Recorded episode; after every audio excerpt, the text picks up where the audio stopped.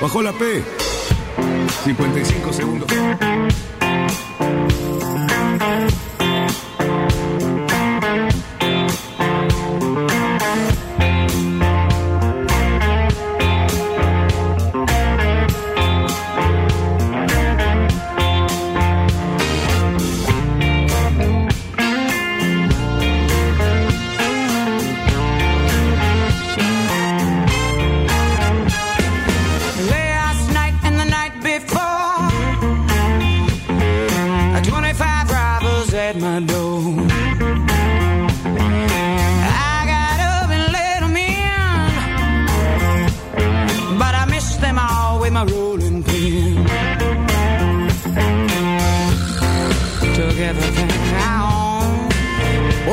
Noches, radionautas. ¿Qué pasa? Hoy es martes y estamos escuchando Buenas noches, radionautas. Sí, señores, porque estamos haciendo este ciclo especial de cuatro martes. Cuatro martes seguidos, empezamos el martes anterior, con mi amigo Cali Cerruti y mi gran amigo Luis Petec. Gran amigo porque es más amigo de Cali Cerruti, aunque Cali Cerruti es más amigo mío porque es más amigo de antes. Pero bueno, eso lo discutimos los viernes.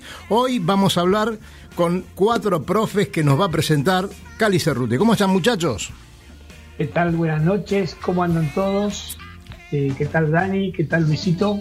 Eh, bueno, hago las presentaciones del caso y empiezo por la dama. Primero tenemos a Carolina Matarresi, que es ni más ni menos que de un club donde nosotros tenemos un montón de amigos, el Club Náutico Quilmes. También nos acompaña Germán Archimede, que es del Club Elio Barlovento, también tenemos un montón de amigos ahí. De Rubén Peña, del Club Paisandú, donde Daniel es muy conocido por varias cosas. Y bueno, y Aníbal Rizo del Sudeste, donde también tenemos mucha gente conocida. Buenas noches, muchachos, gracias por estar con nosotros. Y bueno, en este programa para esclarecer y difundir un poco la enseñanza de la náutica. Muy bien, señor Cerruti. Tal vez tengas que ac- acercarte un poquito al micrófono, Cali, me parece. El que tengo, no, creo que tengo un tema con que estoy colgando, pero esperen un minutito. Bueno. Ahora, con- Vamos, ¿escuchan vamos a ir, vamos, vamos mejor. Bueno, muchachos, este, aquí estamos. Ustedes escucharon el programa anterior, tuvimos mucha repercusión y ahora simplemente queremos hacer algunas preguntas. eh, las vamos respondiendo y de eso van a ir surgiendo algunas cosas como han surgido el martes pasado y espero que surjan también el próximo martes. Así que, este, si Luisito nos dice que está todo en orden, Cali puede empezar con la primer consulta. Bueno, yo aprovecharía y bueno, creo que por orden de aparición, de Carolina Solarama y, y somos viejos y caballerescos. Yo pregunto a todos, ¿cuál fue el motivo que los llevó a enseñar esta disciplina deportiva? Eh, bueno, a mí personalmente, eh, yo trabajo con chicos de Optimis, entonces eh, me gusta mucho estar en contacto con los chicos. Entonces, la realidad es que empecé a los 18 porque me lo ofrecieron, pero nunca pensé que me iba a gustar tanto como me gusta ahora. Pero, O sea, ¿qué- ah, empecé de, de- de casualidad a los, a los 18 años y, y lo que más me gusta es eh, poder transmitirle cosas a los chicos y, y nada, ver cómo ellos van evolucionando día a día y cómo, cómo van aprendiendo cosas nuevas todos los días. Eso es lo, lo que más me gusta. Muy bien. Este, vamos a continuar un poco con esta temática, pero le preguntamos a, Germán Alquímede. Germán, ¿cómo, ¿cómo es tu caso? Contanos. Hola, ¿qué tal? Buenas noches a todos. Daniel, Cali y a, los, a los chicos que algunos conozco, Carolina también. Y bueno, en mi caso lo que motivó fue la, la pasión, digamos, de sentir que un trabajo no se sentía como un laburo, digamos, que pasaba el tiempo rápido y que también transmitir la experiencia que tuve por el paso de mi club, en este caso de Barlovento, que, que nací ahí, y bueno, soy socio también de, Barlovento hace bastante tiempo, y bueno, transmitir la experiencia que tuve cuando era chico, esos momentos vividos que, que me marcaron y que me acuerdo al día de hoy latente, eh, bueno, transmitirles eso a mis alumnos, eso creo que es el primer motivo por el cual fui entrenador, más allá de lo que me apasiona, ¿no? La, la vela. Muy bien. Este lo vamos a dejar para el final a Rubén, así que Aníbal Rizo del Sudeste, escuchamos lo tuyo. Yo no, no, no, navegué desde, desde, pequeño y tampoco venía de una familia que navegara. A mí la náutica me llegó a los 24 años, me compré un velero sin saber navegar con un amigo que sabía navegar, que venía de una familia que navegaba.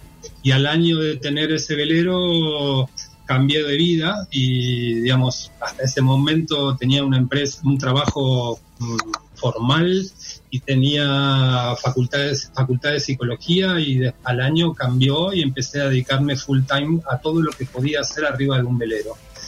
Y la docencia llega a los, a los pocos años de empezar a navegar desde, supongo que de la formación académica de la psicología siempre me gustó la parte cognitiva, el aprender y cómo aprende, cómo aprendemos. Y, con los años, hace 30 años de esto, si bien hice de todo lo que se podía hacer en su momento para trabajar de la náutica, que era lo que quería, es a partir de ese cambio de vida, la docencia se fue haciendo cada vez más profunda, y cada vez interesarme más, aprender más y estudiar más acerca de, la educación. Y nada, y acá estamos. Muy bien, muy bien. Bueno, eh, a diferencia de algunos, Rubén es un profe, es un experto en dar clases, pero también llegó a la náutica después de varios eh, trabajos e inclusive con otros trabajos. Así que Rubén, contanos tu experiencia. Sí, este, bueno, buenas noches, mucho gusto a los que estoy conociendo ahora. Este, y agradecido enormemente a Daniel por haberse acordado de mí. Em, en cuanto a la pregunta, yo sí, como tú decías, soy profesor de educación física, me recibí en el año 75. En el 89 me hago socio del Club Paysandú eh, yo había aprendido a navegar en el yachting y pesca de Colonia. Este, Habíamos hecho un curso con el cual aprendí a navegar. También en Colonia aprendí solo a andar en tabla, es decir, que me, me porracié un año entero, un verano entero, y al segundo año más o menos navegaba. Este, y bueno, cuando llegué a Paysandú, apareció un barco este, que me lo vendieron en 100 dólares por mes, un velero de madera que estaba semi hundido y se ve que como no, no lastimé a nadie, anduvo todo bien este, y sabiendo que era profesor de educación física, el gerente del club me dice, ¿no te animas a dar clase de vela? Y bueno, me animé, me animé en el 91, ya llevo 29 años dando clase de vela. Eh, el mercado acá es un poco limitado, entonces eh, se dan clases solo el fin de semana, eh, una clase el fin de semana con un grupo eh, que ahora estamos trabajando con cinco personas. Y yo, a diferencia de Carolina, no sé, Germán y Aníbal, eh, yo trabajo exclusivamente con mayores de 15. Es decir, una vez que no están en Optimis, pasan conmigo. La gran mayoría no salen de Optimis a la vela a la vela de crucero. La gran mayoría de Optimis siguen con láser, siguen compitiendo. Em, mi tarea eh, ha sido un poco esa, de profesor de educación física. La parte metodológica, como recién decía Aníbal, eh, me interesa mucho cómo aprende la gente. Mm, siempre está el, dilema es qué enseñamos y cuánto aprenden. Y bueno, en esa disyuntiva este, me encanta.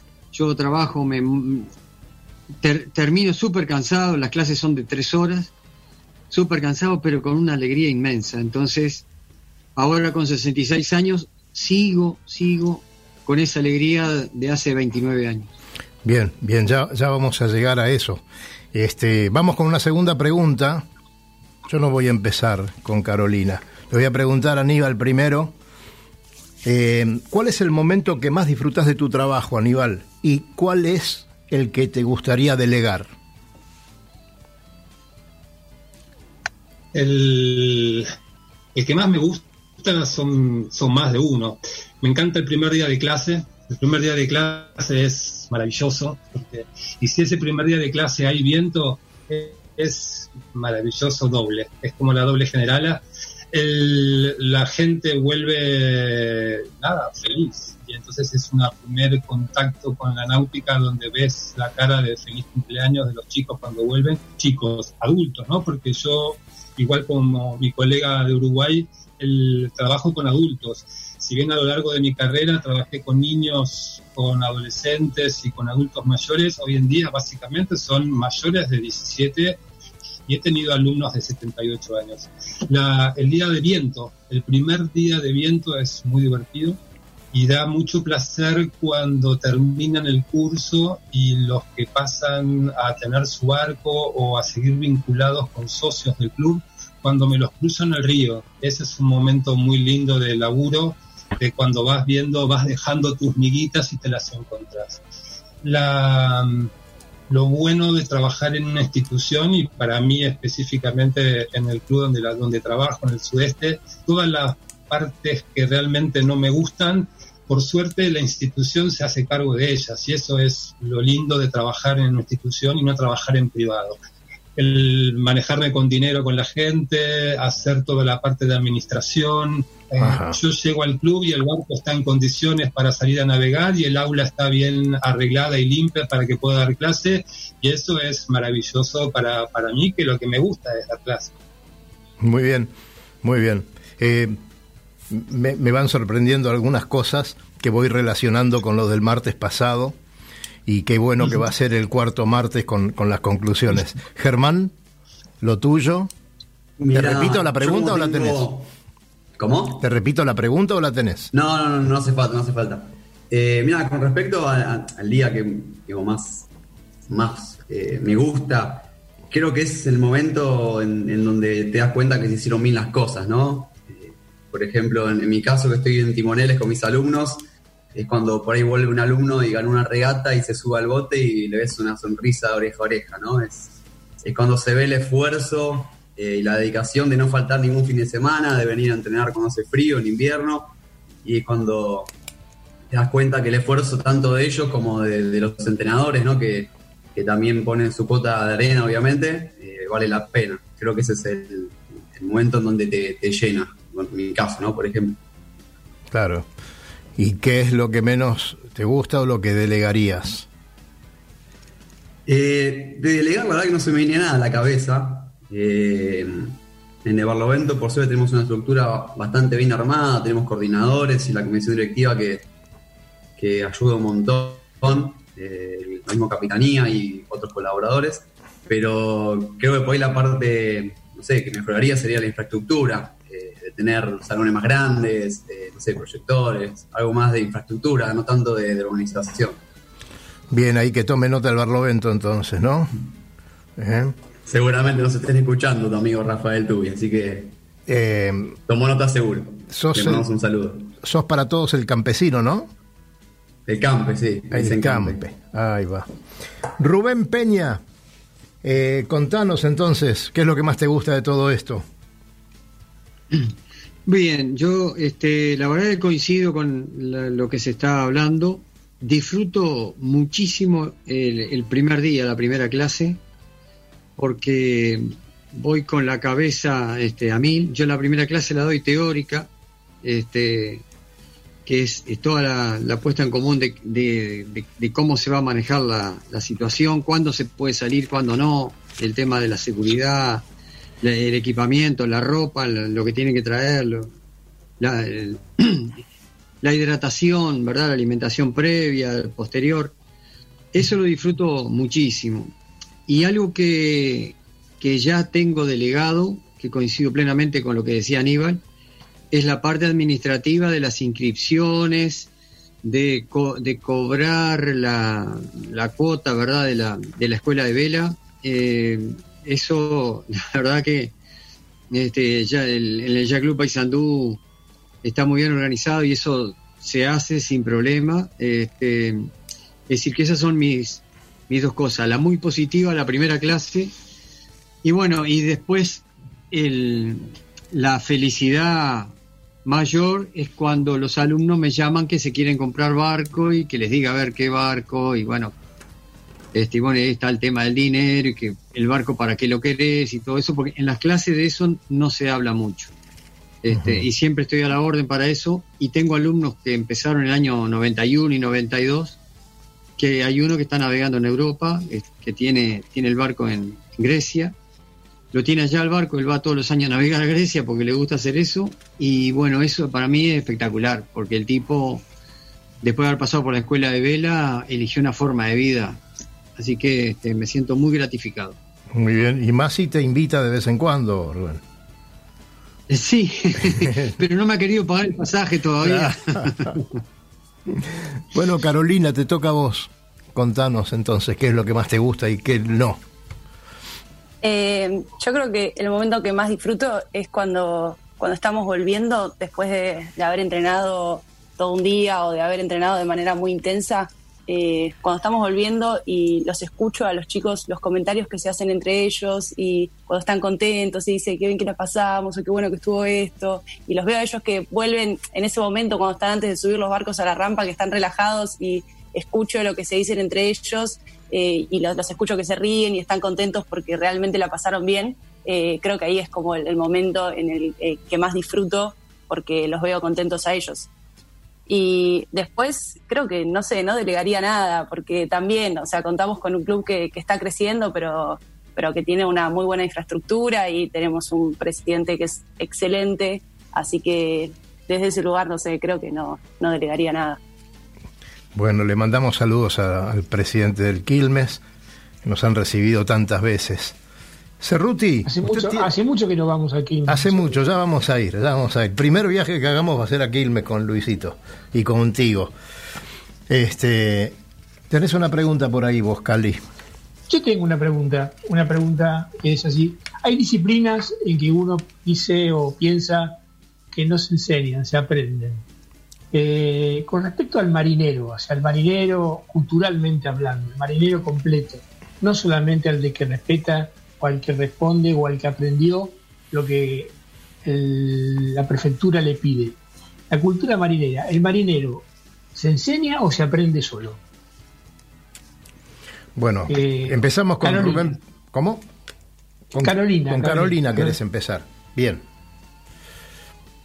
Para mí, yo, yo creo que en el caso de, de los chicos, como son chicos, me parece que, que al principio se enseña, depende también de las familias que ellos tengan, si, si, si en las familias ya los papás navegaron, eh, quizás hay algunas cosas que, que las aprenden más, más solos, pero me parece que, que un poco la cultura, no sé si, si enseñar es la palabra, pero me parece que se transmite más que aprenderla uno solo.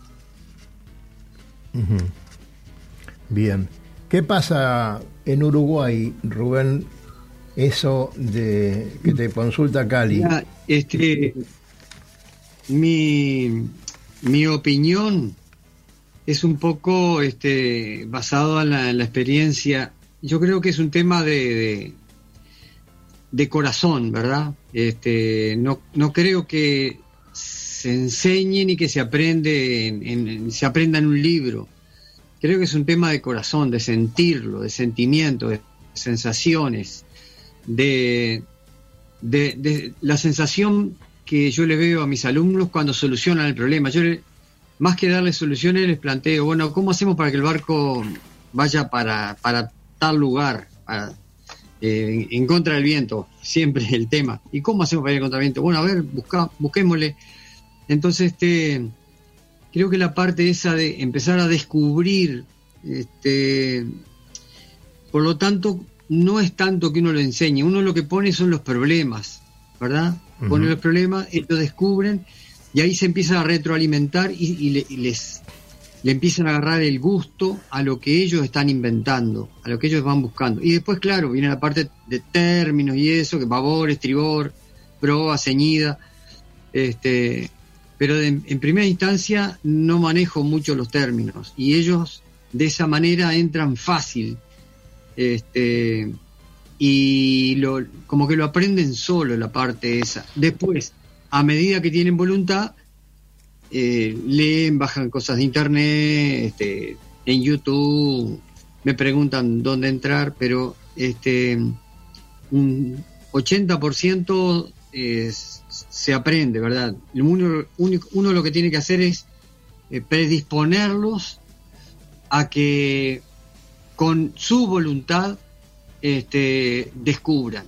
Me parece que por ahí, no sé si me termino de explicar. Sí, señor. Sí, señor.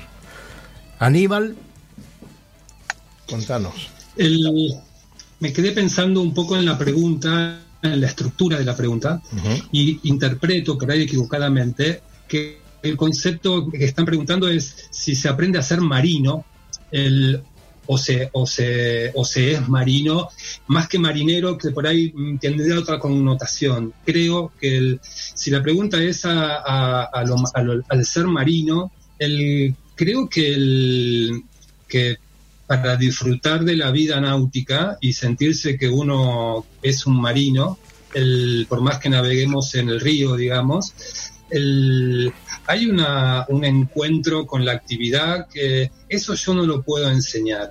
Yo puedo mostrarle cómo se navega a alguien, enseñarle, puedo bajarle línea ¿no? de, de, de la meteorología, del sentir, de la ecología, pero hay algo que trae cada uno de las personas que vienen, que es algo que, que es su propia vibración con, lo, con esa forma de vivir. Navegar nos da una conexión el, con la natura, con la inmensidad, con el sentirnos chiquititos ante, ante cosas que no manejamos y eso, y eso es y eso lo traen, lo traen, hay personas que lo traen y hay más que otras y hay personas que por ahí les cuesta más esa parte y, y por ahí están siempre, siempre digo de que hay veleristas que navegan siempre muy apurados, ¿sí?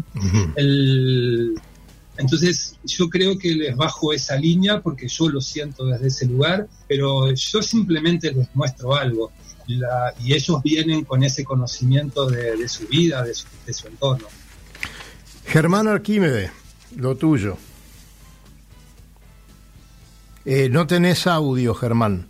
Ahí está. ¿Me escuchan bien? Sí, ahí sí. Sí, comparto mucho la mirada de Aníbal, ¿sí? de, del interés de cada uno, en mi caso de los chicos, de, aprender y por sobre todo el poder de observación, ¿no? Creo que, que, parte de ahí, que el chico que por ahí se destaca en esta categoría de optimist es el chico que por ahí observa más cosas que los demás. Y creo que eso por ahí hace al marinero o, al nauta, como quieran llamarlo. Eh, entonces me parece que va por este lado, digamos, el poder de observación y de, de sacar más datos, ¿no? En comparación a, los demás, digamos. Más allá de tener por ahí la, la parte teórica estudiada, el reglamento, lo que sea. Pero creo que va por ese lado, me parece. Muy bien, muy bien. Bueno, muchachos, vamos a hacer un pequeño corte. Después seguimos con el programa con algunas otras preguntitas que tenemos. Este, así que Sole, nos vamos rapidito y volvemos rapidito. Adelante. CCM Gráfica. CCM Gráfica. Al servicio de tu imaginación. Plotea tu barco, tu casa, tu oficina, interiores y exteriores. Todos los servicios gráficos a tu disposición y nuestros diseñadores para ayudarte. Búscanos en nuestras redes sociales o contactanos por nuestra página web en ccmgrafica.com.ar.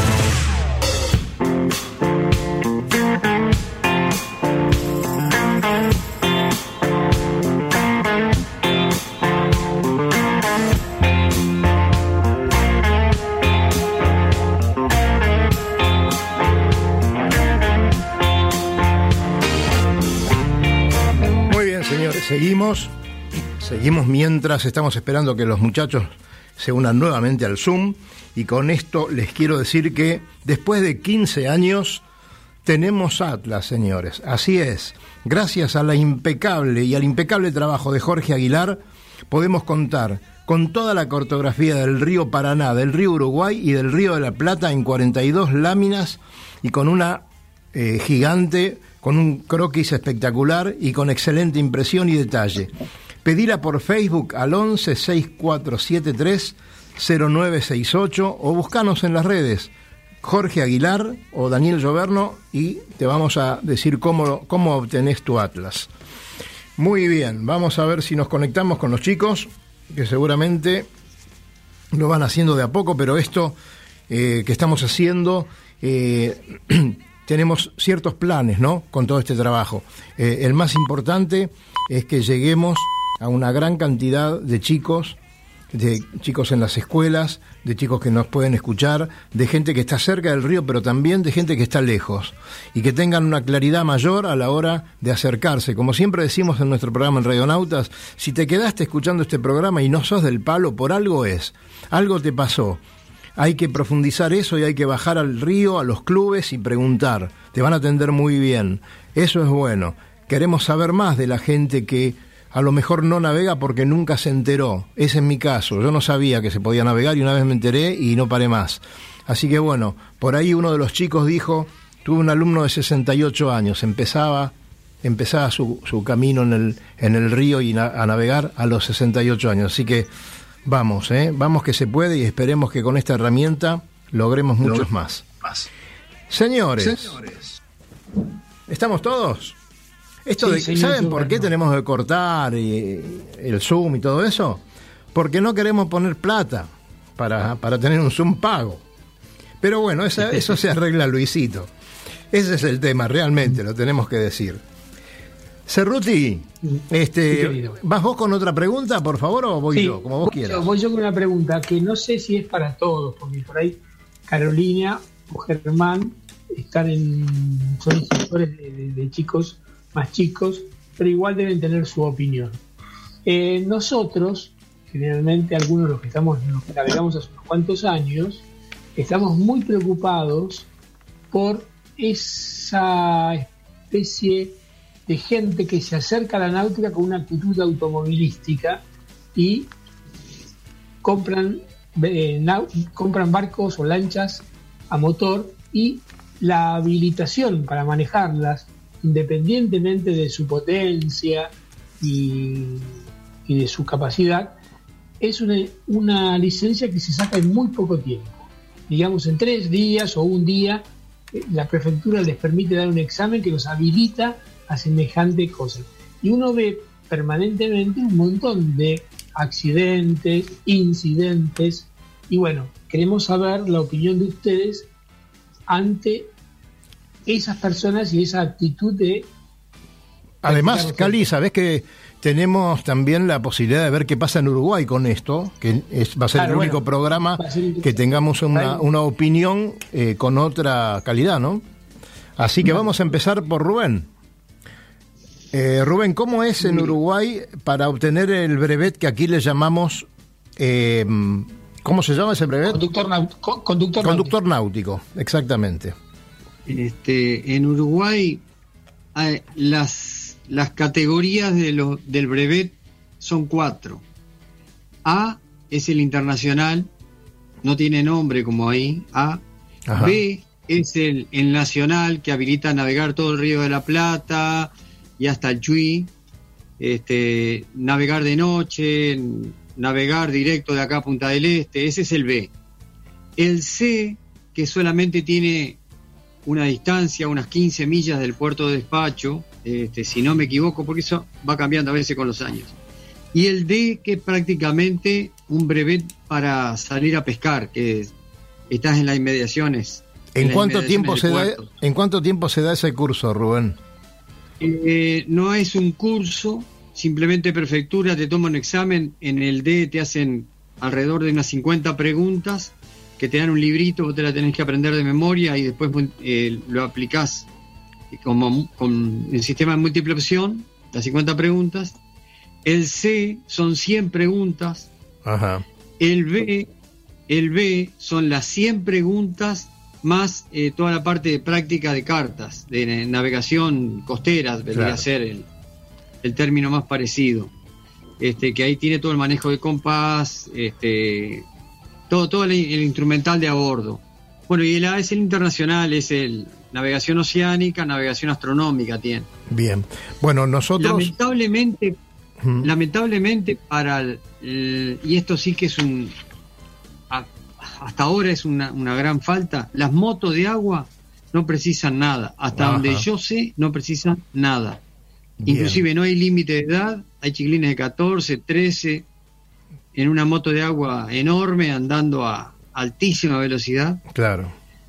Yo le tengo cierto pavor, ya hubo un muerto, mataron a un competidor de remo que era iba estaba clasificado para el sudamericano de remo. Este, hace unos dos años en Santiago Vázquez, que hay una pista de remo, entró una moto de agua como trompada y, lo mató. Claro. Este, y bueno, eh, las motos de agua son, son de terror. Claro. La verdad que le tengo miedo. Yo aparte soy nadador, me digo, me hice nadador ahora de, ahora de joven, este, y compito en natación en, un circuito de, Río Uruguay acá que se organiza todo en, la costa argentina. Vas nadando con, una banderita por las dudas. Y vas nadando y tenés que salir con un kayak y con, con claro, un nadador, un kayak, porque si no, este, las, las lanchas y las motos de agua. Entonces el examen es muy fácil, no hay un curso obligatorio y la gente a veces le invoca las preguntas y ya está. Y está.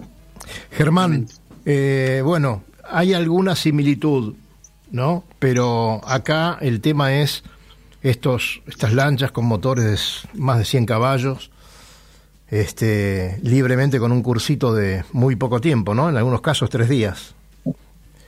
Sí, la verdad que creo que parte de la responsabilidad individual de cada uno, ¿no? Eh, creo que más allá de que si el curso sea intensivo o no, atrás de volante puedes tener a, cualquier persona aprobando o no aprobando el examen. Creo que depende mucho de la responsabilidad individual de cada uno. Eh, en mi caso particular, tuve varias ocasiones en donde, bueno, tuve que alejarme con toda la camada de mis alumnos porque sé que venía a la lancha todo lo que da, incluso de un funcionario público muy conocido. Eh, y entonces, bueno, hay que tener precauciones y, anticiparse las cosas, fundamentalmente. Lamentablemente estamos en un país donde por ahí eh, no está tan legislado ciertas cosas eh, y creo que, bueno, hay que tener precauciones para evitar inconvenientes. Claro. Aníbal. para nosotros el, el, carnet de conductor náutico es este para embarcaciones menores a 7 metros y de 140 caballos de fuerza. Para lanchas con más poder necesitan el, el carnet de timonel motor. Sí. Si mal no tengo entendido, hace muchos años el carnet de conductor náutico surge de como una manera de legislar a las motos de agua que cada vez tenían más potencia y eran las responsables de una gran cantidad de accidentes y de ahí surge el carnet de conductor náutico, si mal no recuerdo. Creo que la pregunta anterior acerca de, esa cuestión del ser marinero o de ser marino, sentir, el, hace que el, muy relacionada con esto. Creo que, las embarcaciones a motor, al ser tan fácil manejarlas o, tan en paralelismo con un coche, hace de que mucha gente llegue al río o llegue a la costa sin el conocimiento previo de lo que es esa yo tengo una, un, como una, un eslogan que es este, navegar sin salpicar, que vos puedas hacer tu navegación sin molestar al que está haciendo otra actividad que por ahí no quiere ni tanto ruido ni tanta ola. Entonces, creo que, lamentablemente la mayor cantidad de accidentes siempre son de embarcaciones a motores rápidas y que tiene que ver con esto de, de no haber vivido el el, ambiente y haber ingresado demasiado rápido, ya que el conductor náutico ni siquiera te exige navegación. No, no, hace falta que tengas conocimientos de navegación. Me ha pasado, y esto es eh, una anécdota real y literal, estar dando clases un sábado a la mañana con mis alumnos, el río está vacío, yo llego al club a las nueve, llegan los alumnos y salgo, nueve y media estoy en el río en, en invierno. estoy en, un Zoom con Argentina por eh, la escuela de vela. ¿Te llaman un ratito? Me ha pasado de estar en el río con los alumnos y que venga una lancha y me pregunte el para ir a Playa Honda, ¿cómo voy? Y yo lo miro como diciendo, no sé, anda para allá, pero ¿cómo vas a volver? Y no tienen ni idea. Sí, entonces es como, creo que tiene que ver con eso el, poco tiempo y es difícil. De, nunca di cursos de conductor náutico, a lo sumo he dado clases particulares a alumnos que me llegan por recomendaciones para que los prepare para rendir. Y trato de bajar la línea todo lo que pueda, pero nada, difícil. Bueno, Carolina tiene menos problema que ustedes porque ella está en un lugar un poquito más abierto, donde no está el delta cerca, no hay tanto crucero, Pero ¿cómo te llevas con eso? ¿Y qué no opinas? No me cruzo con nadie, por suerte. Mm. Eh, pero sí co- comparto con, con lo que están diciendo. Me parece también que depende mucho de, de la responsabilidad individual de cada uno. Más allá de que sacar el carnet de conductor náutico eh, no es algo tan complejo, o sea, no se necesita tampoco de, de ningún curso obligatorio. Se, se puede sacar quizás eh, leyendo un libro y, y teniendo un mínimo conocimiento del tema, pero nada, insisto en que me parece que dependemos mucho de la responsabilidad individual de cada uno y también eh, quizás si hay más controles eh, se pueden evitar accidentes. Mismo como contaba Rubén, de chicos menores de edad que estén que estén arriba de motos de agua, la verdad es que lo, lo- lo escucho y me, me- me asusta porque me parece un peligro, sinceramente. Bien, Hay una cierta similitud con los cuatriciclos del verano, ¿no? claro. O sea, la- es el mismo, el mismo grado de irresponsabilidad. A mí me parece que ustedes han dado una respuesta muy clara acerca de la necesidad de tener responsabilidad propia, conciencia desarrollada para no cometer errores graves y ser consciente de tu propia limitación. Bueno, vamos a una vamos a una pregunta más porque las consideraciones Cali todavía no sabe, pero vienen en el cuarto programa. Eso después vamos a vamos a hacer. A ver la cara de Cali que me pone. Bueno, ahí está. Eh, señores, un tema urticante o no, a lo mejor no lo es. Pero ¿cómo viene la relación con la prefectura, que es el actor que falta en todo esto de que estábamos hablando, ¿no? Vamos con Carolina. Quilmes, ¿En qué sentido? de- ¿Cómo viene la relación? ¿Cómo, cómo es tu relación? Eh, ¿Cuál es la ayuda que necesitas? Si la tenés, eh, si crees que tenés gente que colabora para, con tu trabajo, con tu club, o que pone trabas, ¿cómo lo ves?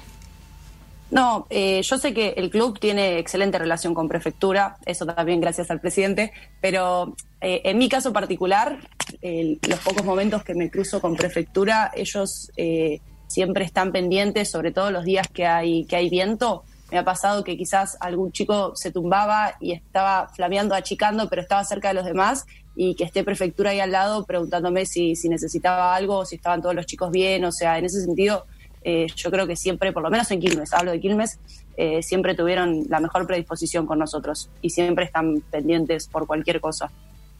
Bien, chicos, le- les digo una cosa, un secreto. Carolina es oficialista. ¿Eh?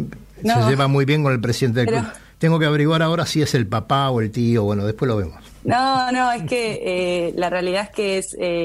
Nombralo. La- Nombralo, ¿cómo se es? llama Marcelo Diñeiro y, y es, eh, excel- o sea, realmente es eh, excelente, se lleva muy bien con los chicos y siempre es, es- una persona que siempre está pendiente para, para cualquier cosa que necesitemos. Entonces, nada, me parece que está bueno nombrarlo porque, Claro porque que es sí. real que, que todo el trabajo que él hace eh, se ve reflejado también en cómo nosotros también podemos trabajar y cómo con los chicos podemos salir a navegar siempre. Muy bien, muy bien. Aníbal, eh, la relación entonces con prefectura, buenas, malas, todo bien, todo más o menos. Mi, historia con la prefectura fue eh, en- a principios de los 90 estuve como docente colaborando con lo, lo que era una prefectura de San Fernando, que ya no está más, que era la subprefectura.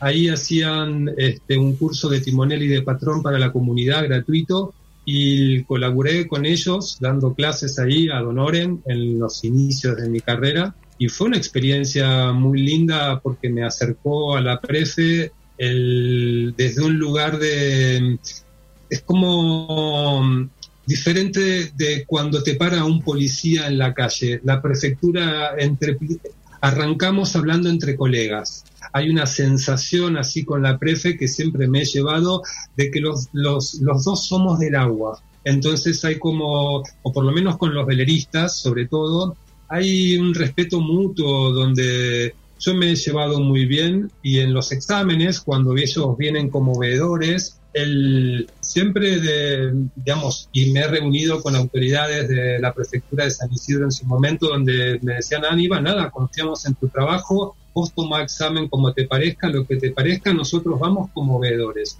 Vamos a certificar que los que están rindiendo examen sean las personas y que el examen tenga una cuestión presencial. Hubo un gran cambio hace unos años cuando hubo un accidente del hijo de un político muy renombrado que tuvo un accidente con costo de vida. Como el carné de las personas que estuvieron en el accidente fue, parece, otorgado no, no correctamente, se pusieron mucho más estrictos en todos los protocolos para la toma de examen, entonces se puso más complicado, digamos, para, para la fecha de examen. Antes se podía tomar exámenes a la noche, el teórico, ¿sí? Entonces era más fácil para la gente a partir de esta nueva reglamentación. El, me dijeron, mira Aníbal, yo necesito de que, que haya una, un examen por persona, que lo mantengas archivado durante dos años y que el examen tiene que ser durante el día en horarios de Polinave, el teórico y práctico de lunes a viernes. Más allá de esa complicación, que los entiendo porque se, necesitaban tener más registro de cómo se hacían las cosas porque había muchos carnets que estaban dados no de la forma correcta. Pero mi relación con la Prefe siempre ha sido muy buena y más allá de que tenemos un oriental en el grupo, la prefectura uruguaya es para sacarse el sombrero también. Siempre me he sentido cuidado, ¿sí? Esa es la palabra. Muy bien, muy bien. Vamos con Rubén entonces, ya que lo han hecho mención. Eh, mi relación con prefectura este, es normal. Eh, nosotros no tomamos los exámenes, los exámenes lo toma prefectura en sus oficinas. Nosotros damos eh, los cursos de vela y eso, pero los exámenes lo toma prefectura.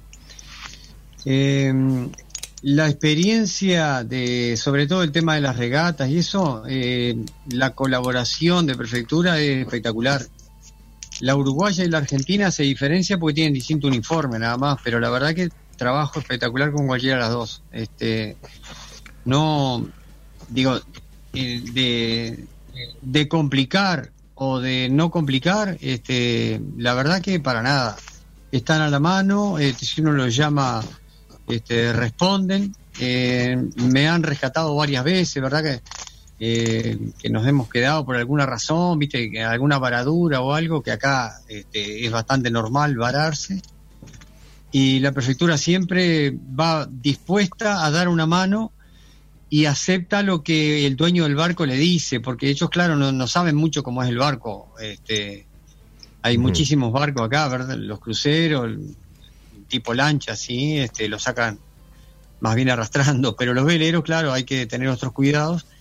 Y ellos están a la orden y dan una mano siempre. Este, la verdad que bien de bien. Germán.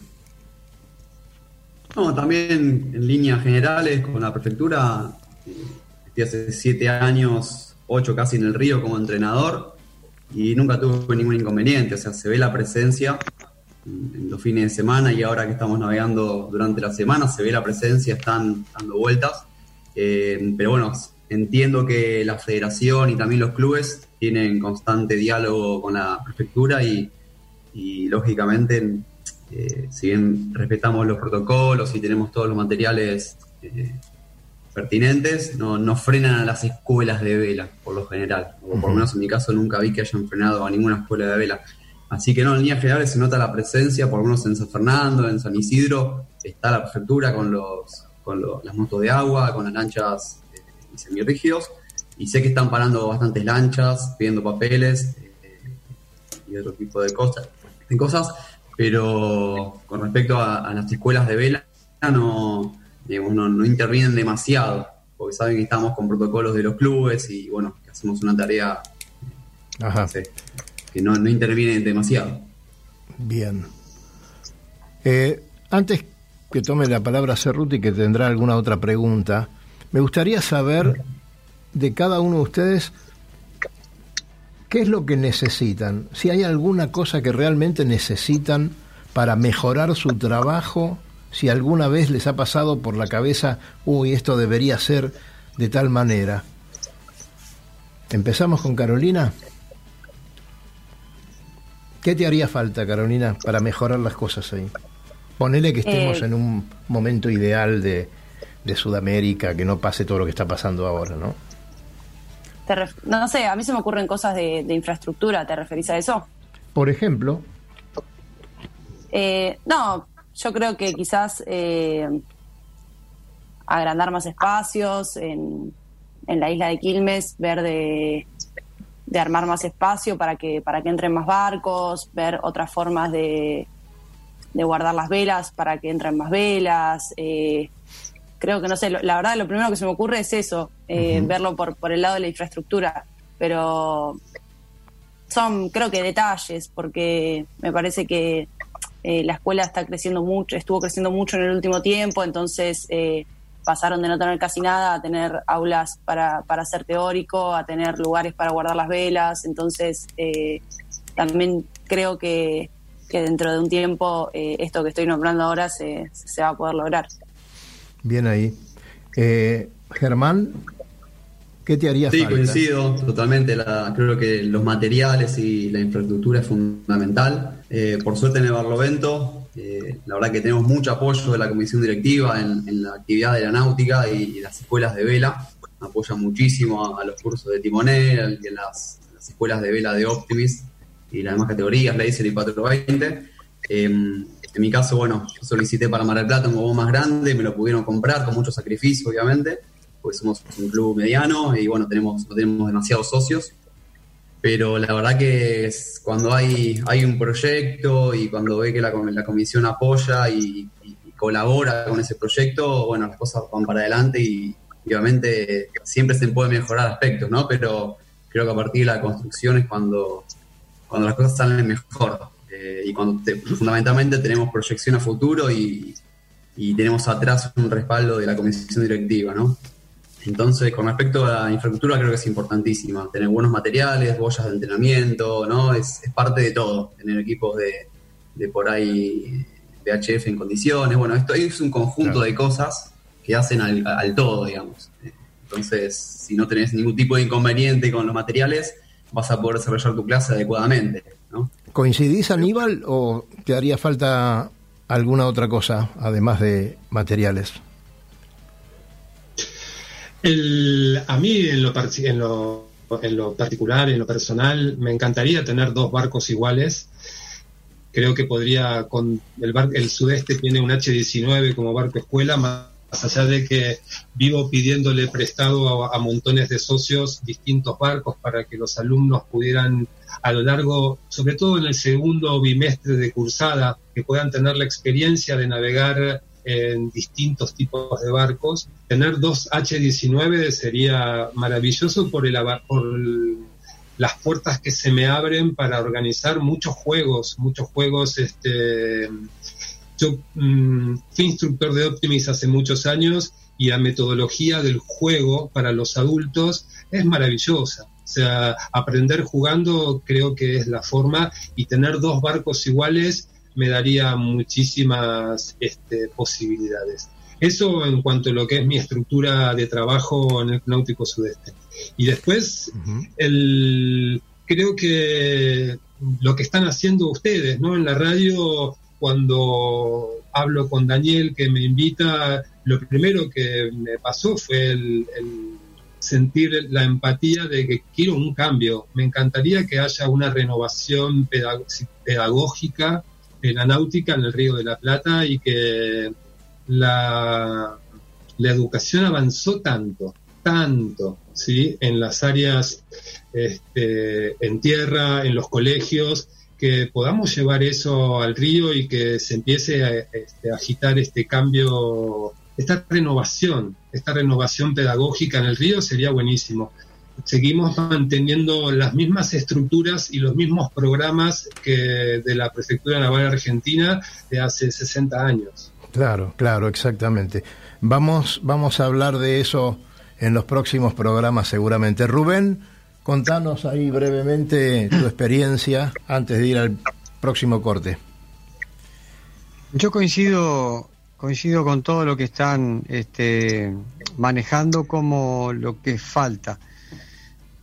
Creo que en el caso especial de Paysandú, eh, yo estoy eh, muy bien porque tengo dos barcos iguales, dos Punta del Este, dos clases Punta del Este iguales, iguales. Eh, y también lo que creo que la actualización de los materiales, el, el tema cabos, por ejemplo, ahora justamente estamos con todos los cabos nuevos, cambiamos todos los cabos. Pero está, ahora necesitamos cambiar las velas. Claro. Las velas tienen muchos años, entonces cuando hay mucho viento los barcos no andan porque las velas están este, panzonas, ¿verdad? Pero son, son detalles, son detalles porque aprender se puede aprender igual. Que el barco ande mejor, claro, es más placentero, pero este creo que es todo un tema de, de- de un proceso. Y lo que recién le escuché decir a Aníbal, creo que la, la World Sailing está trabajando en el tema de la renovación. Está muy preocupada la Federación Internacional de Vela en cuanto a, los procesos metodológicos. Este, y mm, sé que están habiendo cursos para, para técnicos de vela. Yo, mi primer curso de técnico de vela lo hice en el 2017.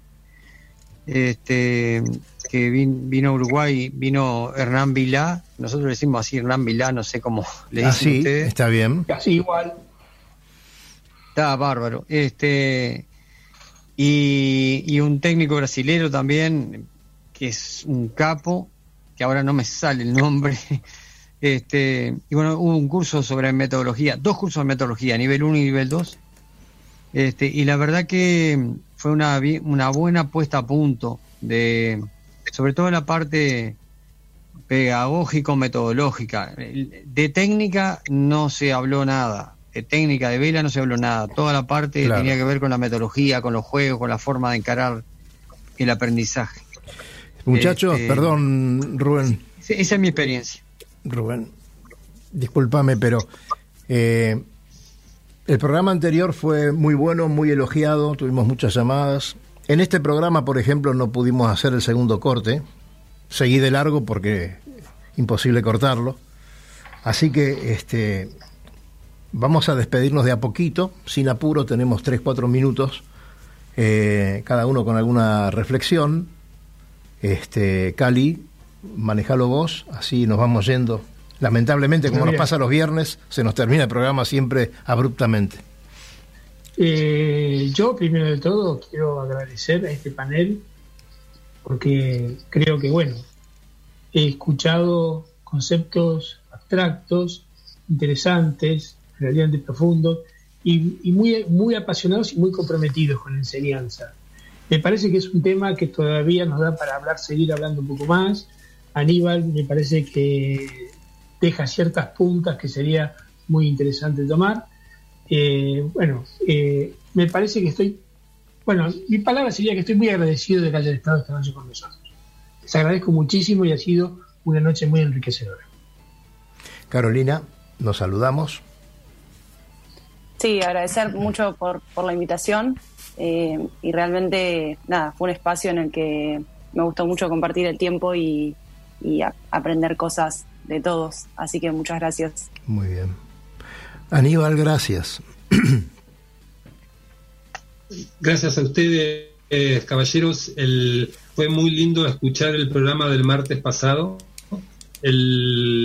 Conocía, conozco a va- varios de los colegas que hablaron y es eh, también lindo compartir con este, con el grupo de docentes de, de este martes. Y nada, gracias por, porque el, como dije antes, mm, están como iniciando esto que, el- que por ahí uno hacerlo solo es difícil y con la con- convocatoria que hicieron es como una, una, un inicio de un cambio y vamos para adelante. Gracias. Germán, Sí, también agradecerles el espacio. eh, está buenísimo que surjan este tipo de cosas. Eh, así que nada, compartir obviamente opiniones con, con colegas siempre es eh, interesante y nutritivo eh, y siempre se aprende algo diferente de los demás escuchando. Así que bueno, nuevamente agradecerles por el espacio y bueno, seguiremos escuchando. muy bien, muy bien. Gracias, Rubén. Gracias, la verdad que eh, para mí una situación muy enriquecedora, estoy muy agradecido eh, a la invitación tuya, Daniel, y bueno, y espero haber estado a la altura de las circunstancias, porque la verdad que una charla entre amigos este, me resultó muy placentero. Así que no tengo otra cosa más que decir. Muchas, muchas gracias. Bueno, eh, gracias también a Luis que estuvo conduciendo todo esto ahí tranquilo, sin hablar.